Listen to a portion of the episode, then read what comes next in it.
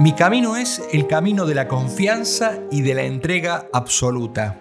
Así resumía Santa Teresa de Lisieux el secreto que la llevó a ella a ser una gran santa, a pesar de ser tan frágil y tan pequeña. Vivimos en un mundo de una inseguridad, una incertidumbre y de peligros cada vez más grandes y sin embargo, a pesar de eso, no terminamos de confiar en Dios y confiarnos a Él. Y quedamos solos, agotados, queriendo hacerlo todo y no pudiendo hacer bien nada. Nos empecinamos en buscar las fuerzas en nosotros mismos, como quien va cada día a buscar agua a un pozo que sabe que está vacío. Es el momento de comenzar un nuevo camino y vamos a hacerlo de la mano del padre Jacques Philippe, un sacerdote autor de muchos libros de espiritualidad. Vamos a seguir las enseñanzas del libro La confianza en Dios, en definitiva, esta es la actitud sensata.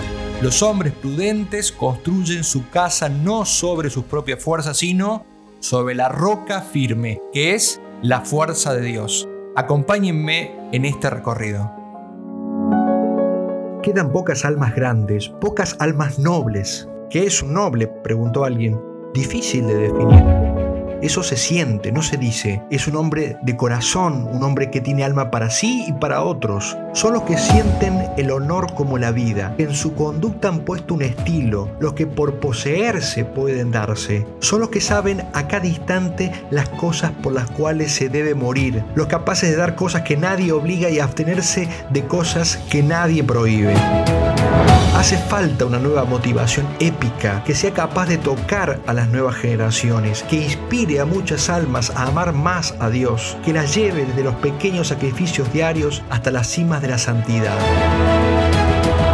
¿Dónde encontrar esa inspiración? En los mejores libros de espiritualidad, en las hazañas de los héroes y los santos. Es necesario cubrir la brecha. Te invito a que recorramos juntos este camino. Este no es el podcast de los que son héroes hoy y santos ya. Es el de los que buscan inspiración para llegar a las cimas más altas. Bienvenidos a Leones de Dios.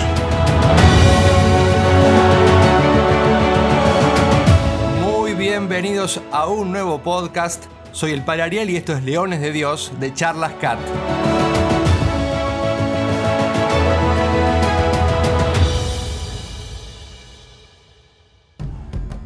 Bienvenidos una vez más después de tanto tiempo.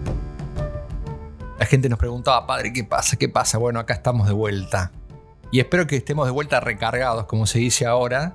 Y la verdad es que justo con este tema pensaba, estaba viendo qué me tocaba grabar, porque estamos, vamos alternando entre la serie de investigación sobre Jesús y la confianza en Dios. Y tocaba la confianza en Dios y dije, bueno, hemos tenido un tiempo de buen ejercicio de, este, de esta confianza en Dios y quizás eso es bueno y era lo que Dios quería para poder retomar este tema eh, en un contexto muy apropiado para ello, ¿no? Haber experimentado un poco el trabajo, el ejercicio este de, confianza en Dios, de confiar en Dios, que de hecho es eso, es un ejercicio, ¿eh? la confianza en Dios como, todo hábito implica una repetición, ¿no? No es una vez, sino cada vez, en las buenas, en las malas, en los días de sol o en los días nublados, o aunque el día sea nublado solamente para nosotros, como cuando llegamos a esas nubecitas negras eh, pegadas arriba de la cabeza que nos va lloviendo solo a nosotros, parece a veces, en todo momento siempre una confianza férrea, firme, sólida.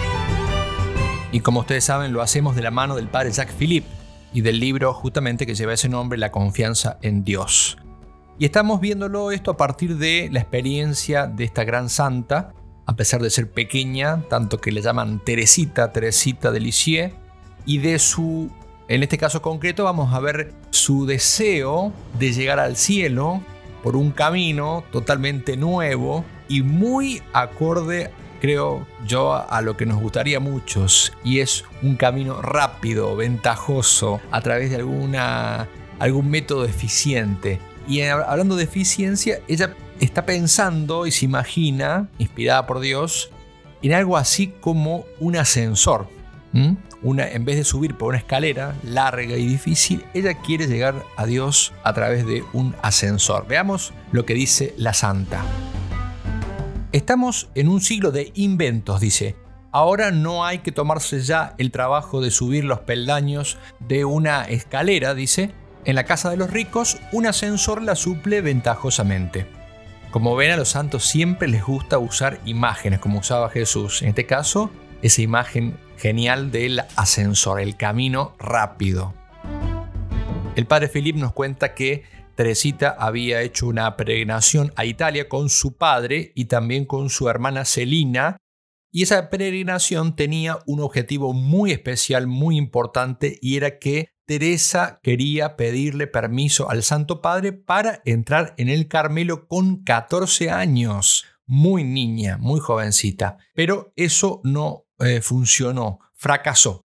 Pero el padre Philip nos cuenta algo muy interesante, sumamente interesante. ¿Por qué? Porque a pesar de que eso no funcionó, ese viaje tuvo una enseñanza para ella muy rica. Y es que justamente al estar mucho tiempo rodeada de sacerdotes, el padre Philip en concreto dice que fueron cuatro semanas en contacto con estos sacerdotes, le hicieron comprender que los sacerdotes tienen una enorme necesidad de que se rece por ellos. O sea, allí nació la vocación de Teresita de rezar por los sacerdotes. Cada uno podría interpretar qué sacerdote se habrá encontrado Teresita.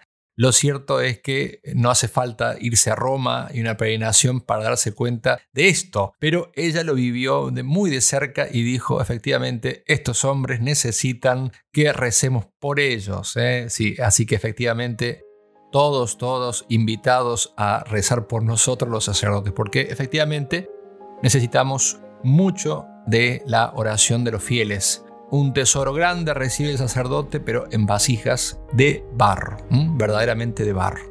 No nos transformamos de la mañana a la noche en Superman, en superhéroes, seguimos siendo de barro y sin embargo recibimos nada menos que la gracia de ser alter Christus, otros Cristos en la tierra. Y eso no es fácil. Y el demonio se ensaña especialmente contra nosotros porque sabe del bien, del grandísimo bien que podemos hacer si somos fieles a Jesucristo, fieles a nuestra vocación.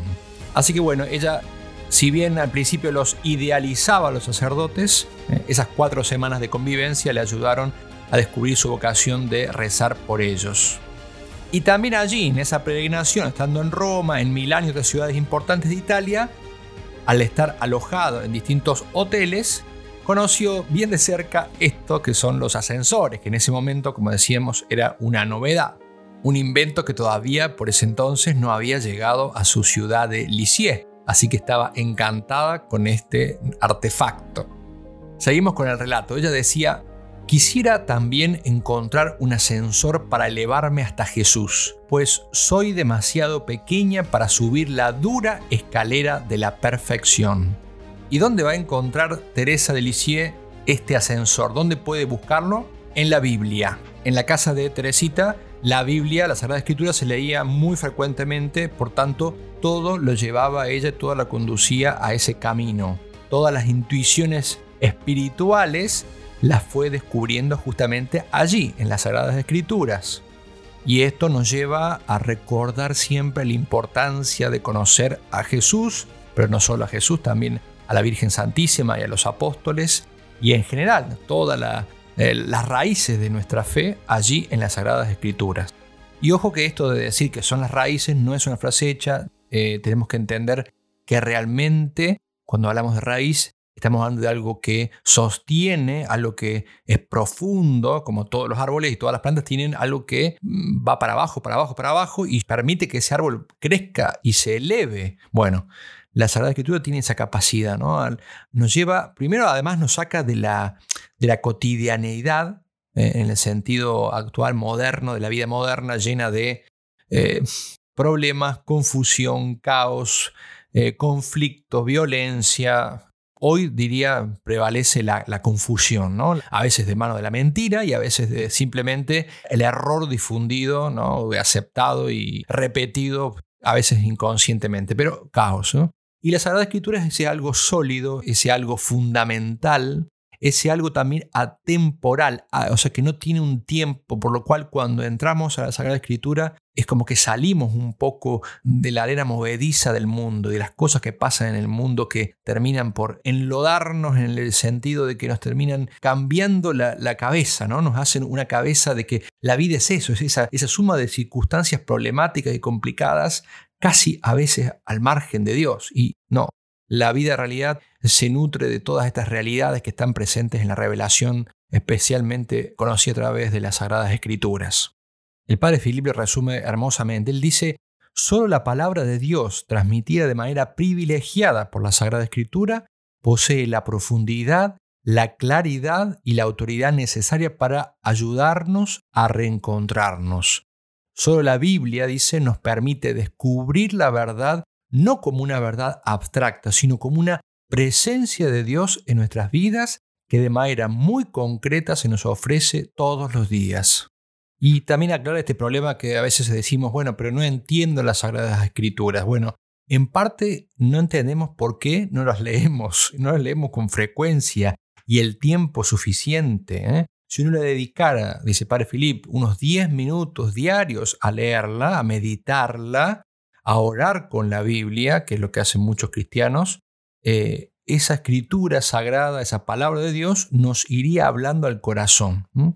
También en esto tenemos que ser hombres de fe, ¿no? Y recordar que Cristo decía esto de el que busca encuentra. Cuanto más en la Biblia, ¿no? Que es la palabra de Dios, si no encontramos allí. Pero bueno, hay que hacerlo con perseverancia. A veces una palabra que no entendemos, después de haberla incluso leído o escuchado mil veces, un día empieza a cobrar sentido. A veces, por ejemplo, por las circunstancias. Ciertas circunstancias que vivimos pueden mm, de modo providencial permitirnos entender tal vez un pasaje de la Biblia, un, hecho que eh, al principio nos parecía algo genérico o abstracto y de pronto se vuelve algo concreto y personal, porque justo coincide, providencialmente coincide con algo que me está pasando. Otra cosa interesante que dice padre Philip también es que solemos quedarnos como encerrados en nuestras impresiones, en nuestros sentimientos y, no hay que vivir solo de nuestra imaginación, de nuestras reflexiones sobre las cosas. Son cosas, a veces pueden ser positivas, pero también a veces podemos engañarnos y no son suficientes esos razonamientos nuestros. Por eso tenemos que ir a buscar claridad, tenemos que ir a buscar fuerza justamente en la palabra de Dios. Si no, vamos a estar perdidos o encerrados en nuestros propios pensamientos, o a veces en los de los que nos rodean, que también pueden ser igual de encerrados que los nuestros, porque en definitiva también a los que nos rodean le puede estar faltando esa palabra de Dios. Todas estas reflexiones que hace el padre Filip sobre la Sagrada Escritura tiene que ver justamente por qué, porque para Teresa fue una fuente y una guía fundamentalísima. De hecho, dice el padre Filip que Teresa nunca tuvo propiamente podemos decir así, un guía espiritual, salvo en raras ocasiones, nunca tuvo la suerte de conocer a alguien que, eh, al, cual ella pudiera abrirse y que la comprendiera realmente, sino que ella, a través de la escritura, leída en, en oración, va descubriendo todo lo que necesita para su vida espiritual. ¿Ven? Decía textualmente la santa, lo que me sustenta durante la oración por encima de todo es el Evangelio. En él encuentro todo lo que necesita mi pobre alma. En él descubro de continuo nuevas luces y sentidos ocultos y misteriosos.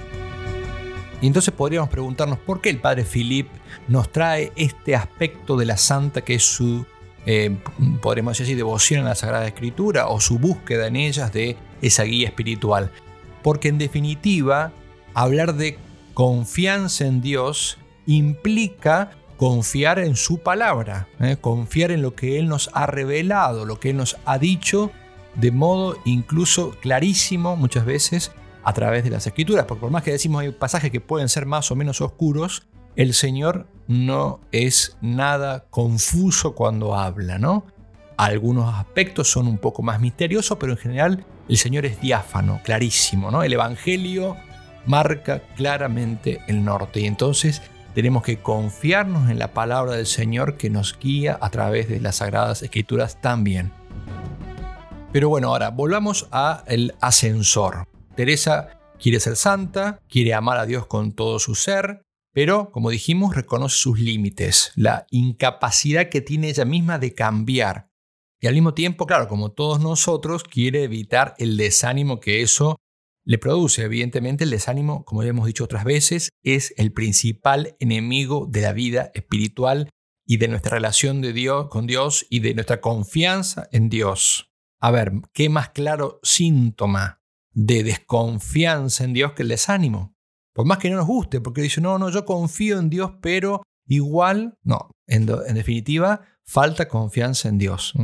Tenemos que reconocerlo y pedirle que Él nos dé esa mirada que tiene la persona que confía plenamente en Dios. La mirada sobre todas las cosas, sobre lo que nos pasa, sobre nuestro futuro, sobre lo que se viene, ¿no? Esa es la mirada del hombre de fe, del hombre que confía en Dios. El desánimo, entonces, fruto de esa desconfianza, como decía el padre Lieberman, es lo que hace perder las almas. Por eso el demonio se dedica a desanimar, a desalentar, hacer crecer en nosotros la desconfianza, la desesperación. Todo eso es lo, que principalmente usa el demonio para eh, alejar las almas de Dios. O, o, como dice el padre Lieberman, para perder las almas.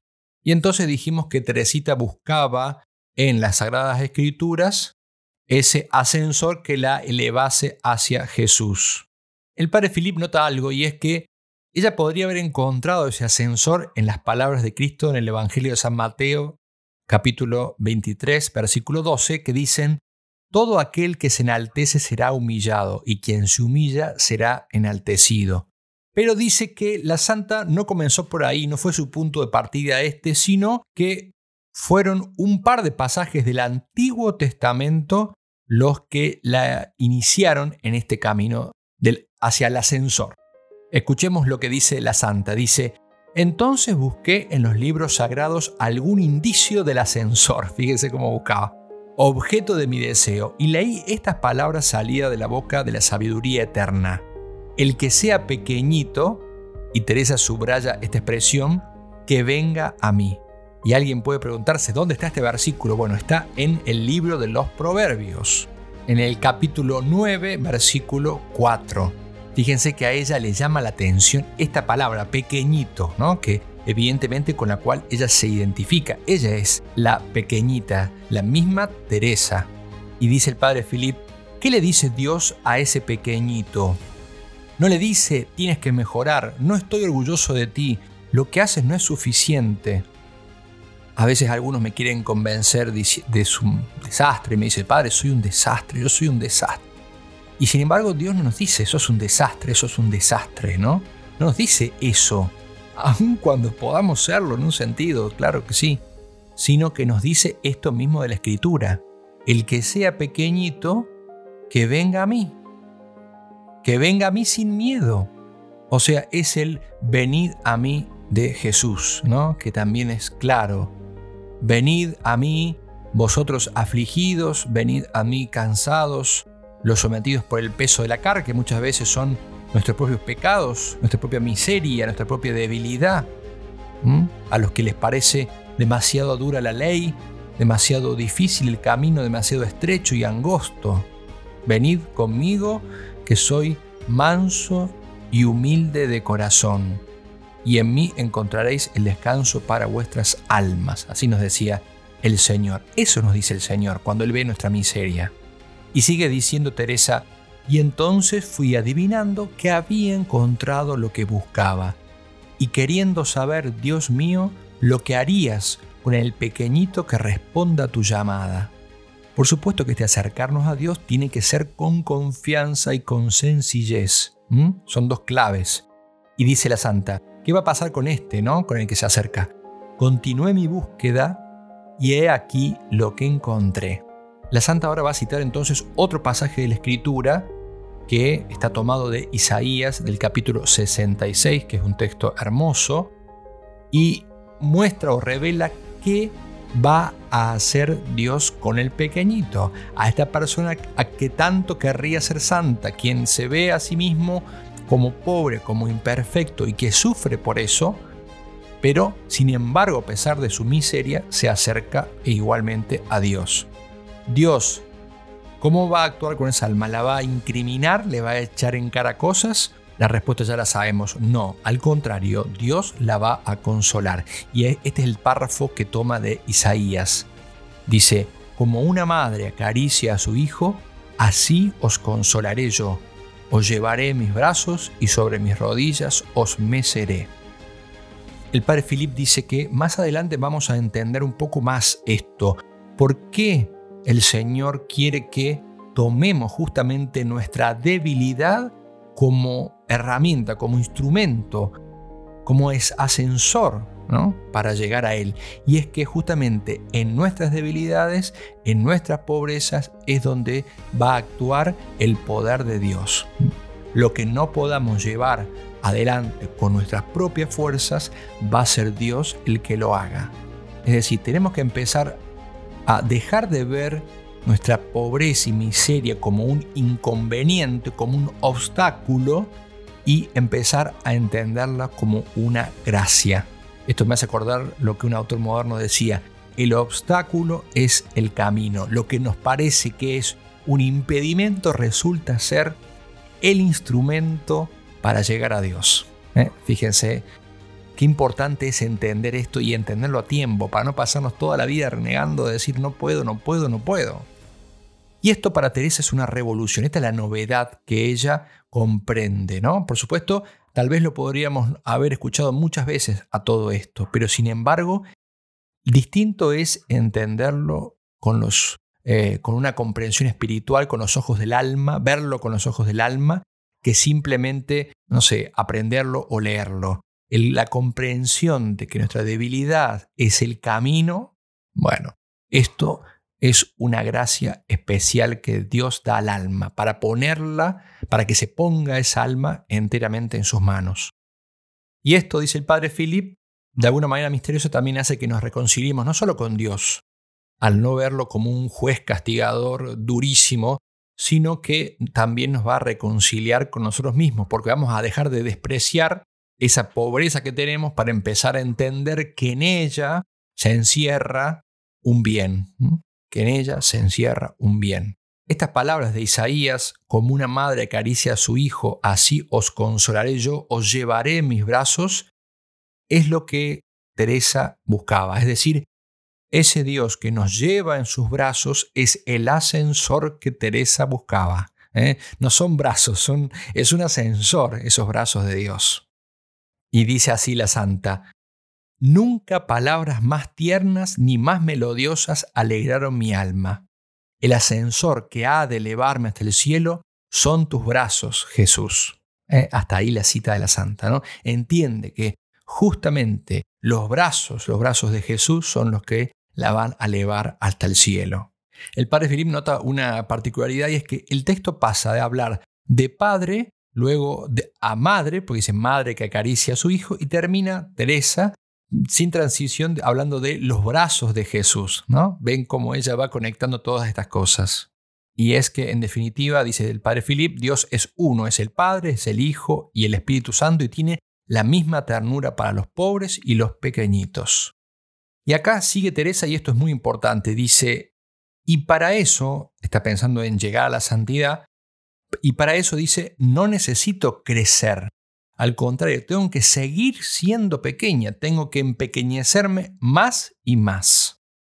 El padre Philip comenta que justamente si yo quiero que Dios Todopoderoso, el, el que es realmente el único Todopoderoso, me tienda sobre sus rodillas y quiero que ese ascensor venga a buscarme y a llevarme, tengo que seguir siendo un alma pequeña, tengo que seguir siendo pequeño. De lo contrario, dice Padre Philip, no va a funcionar. Si uno es demasiado grande, demasiado seguro de sí mismo, el ascensor no me va a llevar.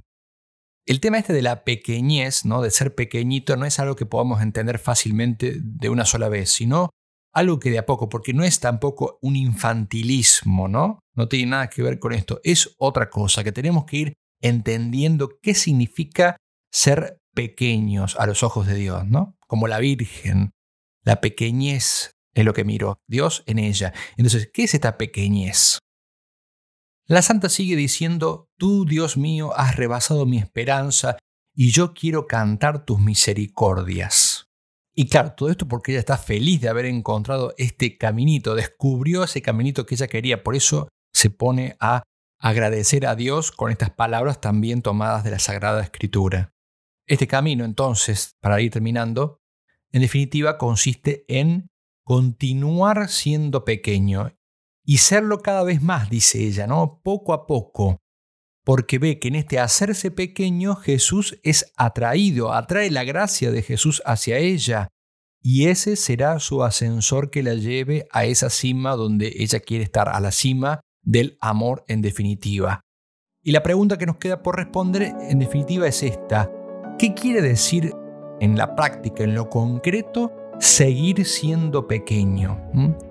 Teresa acá no da la respuesta, pero lo deja entrever. No explica como uno quisiera, pero lo deja entrever. Será más adelante que ella va a abordar esto con más detalle y vamos a poder llegar más en concreto a entender este caminito nuevo que ella ha descubierto. Pero para entender y conocer ese caminito, para aprenderlo, vamos a tener que esperar que salga el próximo episodio de esta serie de La confianza en Dios. Hasta aquí llegamos por hoy. ¿eh? Con la gracia de Dios hemos avanzado un poquito más.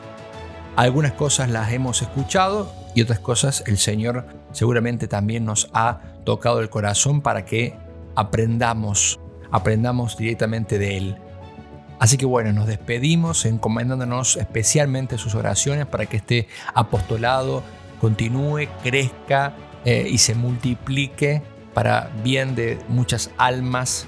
Tenemos varias sorpresas, varias cosas para ofrecerles un poco más adelante, pero todavía están en el horno y por eso todavía no salieron. Son de cocción lenta, pero van a ir saliendo con la gracia de Dios y con sus oraciones que pedimos insistentemente. Dios los bendiga especialmente y María Santísima los acompañe hasta el próximo podcast de Leones de Dios.